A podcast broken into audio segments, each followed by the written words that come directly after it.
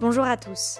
À l'occasion du lancement de la troisième édition des Universités d'été de l'économie de demain, la rencontre des entrepreneurs et dirigeants engagés les 26 et 27 août prochains, nous avons voulu vous faire réécouter un podcast réalisé lors de la précédente édition. Et on espère vous voir en ligne ou en présentiel pour cet événement incontournable de la rentrée prochaine. Bonne écoute Bienvenue dans Vécu autrement, une série de podcasts réalisés par Ticket for Change et Grand Control dans le cadre de l'événement de la rentrée les universités d'été de l'économie de demain. Je me suis toujours dit que c'était hyper important d'incarner le changement que tu veux voir. Je suis contente de voir qu'aujourd'hui, il y a vraiment des gens qui se posent ces questions-là et qui essaient d'y répondre pour de vrai. Dans ce podcast, nous vous invitons à découvrir les témoignages d'une sélection d'intervenants de cet événement. Avec Vécu autrement, nous vous proposons de ne pas attendre un éventuel monde d'après, mais d'agir aujourd'hui autrement. Claude Fromageau, je suis, je suis ravi d'être dans un groupe depuis, je dirais, pratiquement toute ma carrière.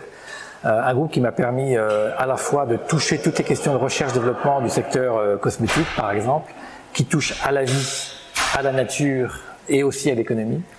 Et puis, donc, de basculer très naturellement, il y a dix ans, sur les dimensions à la fois de développement durable, qu'on appelle chez nous développement responsable, exercer une responsabilité d'acteur économique, et aussi d'agir pour la Fondation Yves Rocher et, et, compléter l'action d'entreprise par une action auprès des femmes dans le monde, auprès des territoires par rapport à la relation entre les humains et la plantation d'arbres. Donc en fait aujourd'hui, euh, ce qui est passionnant dans un groupe comme celui-ci, c'est qu'on est capable d'inventer, très modestement, mais d'inventer avec les différents collaborateurs des formes nouvelles d'économie qui puissent permettre d'imaginer une soutenabilité euh, de nos, de nos efforts dans, dans, dans le temps.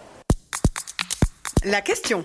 Comment et pourquoi intégrer une mission sociale, écologique, économique au cœur euh, d'une activité d'entreprise? Le vécu.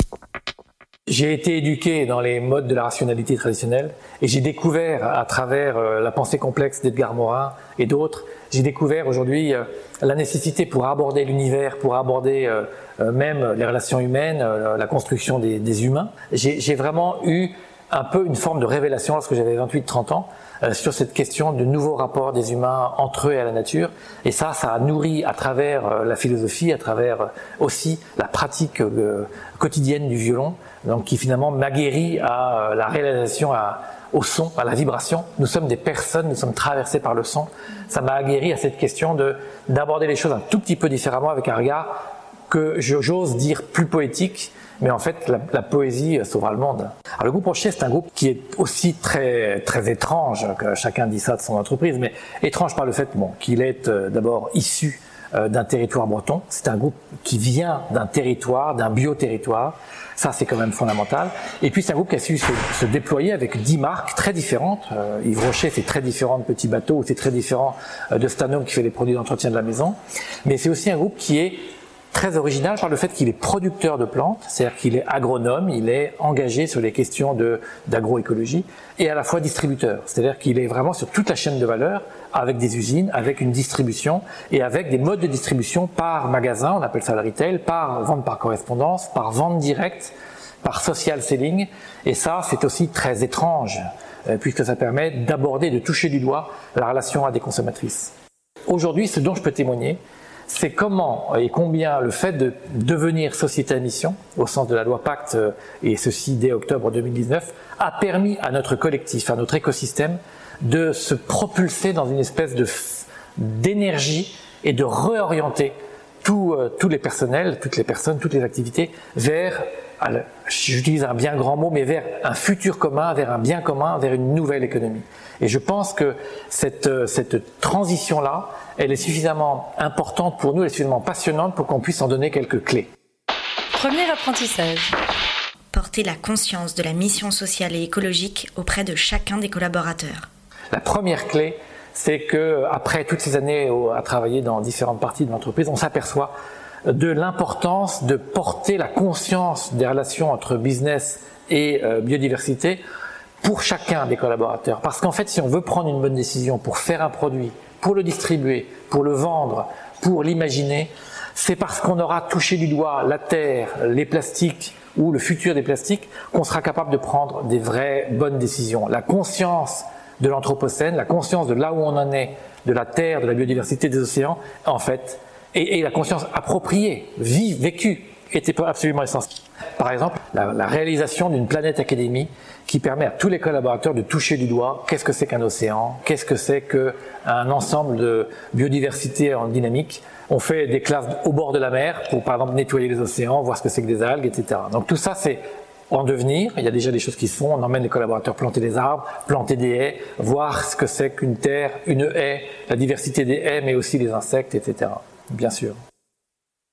Deuxième apprentissage permettre aux collaborateurs de contribuer concrètement à la mission à leur échelle.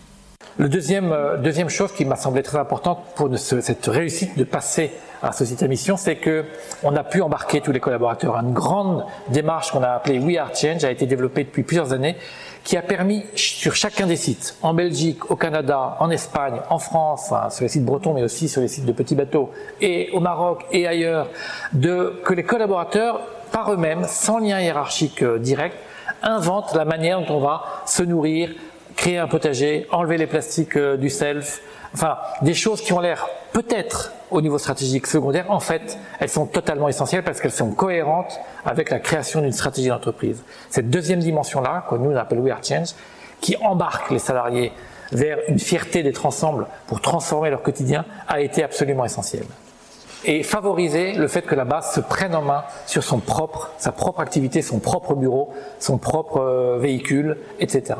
Troisième apprentissage. Penser à un engagement sur le long terme et se faire challenger par des regards extérieurs. La troisième dimension que je voudrais citer, c'est l'importance de se projeter loin. L'horizon lorsqu'on le projette très loin, il permet de rêver, il permet de briser les cadres habituels et d'inventer des nouvelles ambitions.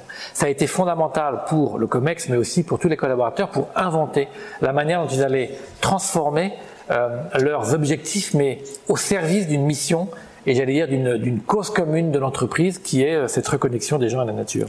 On a, on a fait appel à la fois à des millénols, c'est-à-dire des personnes jeunes dans l'entreprise qui nous ont beaucoup challengés et disputés. Et puis on a fait appel aussi à l'extérieur, à, euh, à, ce qu'on a appelé des advisory committees, des, des, des, gens qui nous ont conseillés et qui ont porté un regard assez décalé mais bienveillant. Ils nous ont dit des choses euh, un peu écorchantes peut-être parfois, mais en tout cas qui nous ont donné des très très bonnes idées. Et ça, c'est pas si compliqué que ça à faire, euh, et ça a été extrêmement important. On a d'ailleurs été assisté par un, par un consultant qui nous a là-dessus été euh, très très utile, il était génial. Quatrième apprentissage. Sortir du mode projet pour opérer la bascule. Je dirais qu'ensuite, la gestion du tempo est très importante. Dans une entreprise, il faut parfois aller très vite, y compris si l'entreprise est grosse, il faut pas se laisser du temps. Par contre, il faut se laisser du temps pour penser quel, est, quel est l'ADN de notre entreprise, quelle est sa vraie vocation, sa vraie mission, quelle est sa vraie manière de faire. Et ça, le temps qu'on a pris pour faire ça, qui était finalement assez long, il est aussi essentiel parce que les dirigeants, grâce à ça, font quelque chose de juste, cohérent avec le business model. En fait, euh, on a à la fois sécurisé par une projection long terme, sur par exemple un module de 3 fois 6 mois de réflexion, et à la fois profiter de notre famille euh, dirigeante et donc du PDG qui à un moment donné accélérer les choses en disant mais moi ça y est il y a des choses qui sont claires on y va et donc en fait il faut saisir les tempos et ça pour faire ça je pense qu'il faut sortir des modes projets habituels euh, qui sont des modes structurants favorables pour certains types d'activités mais pas du tout euh, euh, si utiles que ça pour ce type de basculement.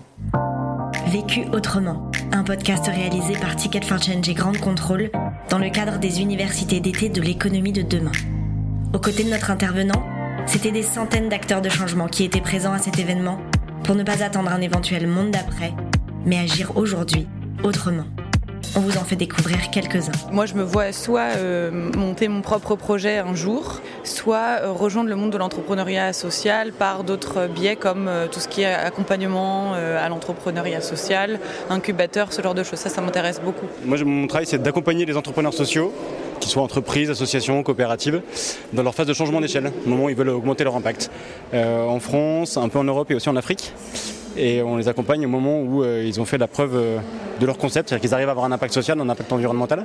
On peut imaginer plein de stratégies différentes pour avoir de l'impact. Soit c'est la même structure qui va toucher tous ses bénéficiaires, soit c'est une structure qui va transférer son savoir-faire à d'autres.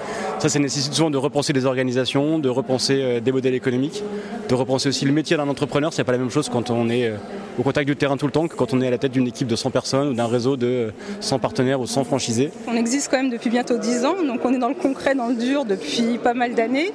Et là, l'idée, c'est de pouvoir euh, changer d'échelle, donc euh, de rencontrer euh, des acteurs, de pouvoir créer des synergies, des passerelles, et puis bah, de pouvoir aussi être aidé, accompagné dans nos actions.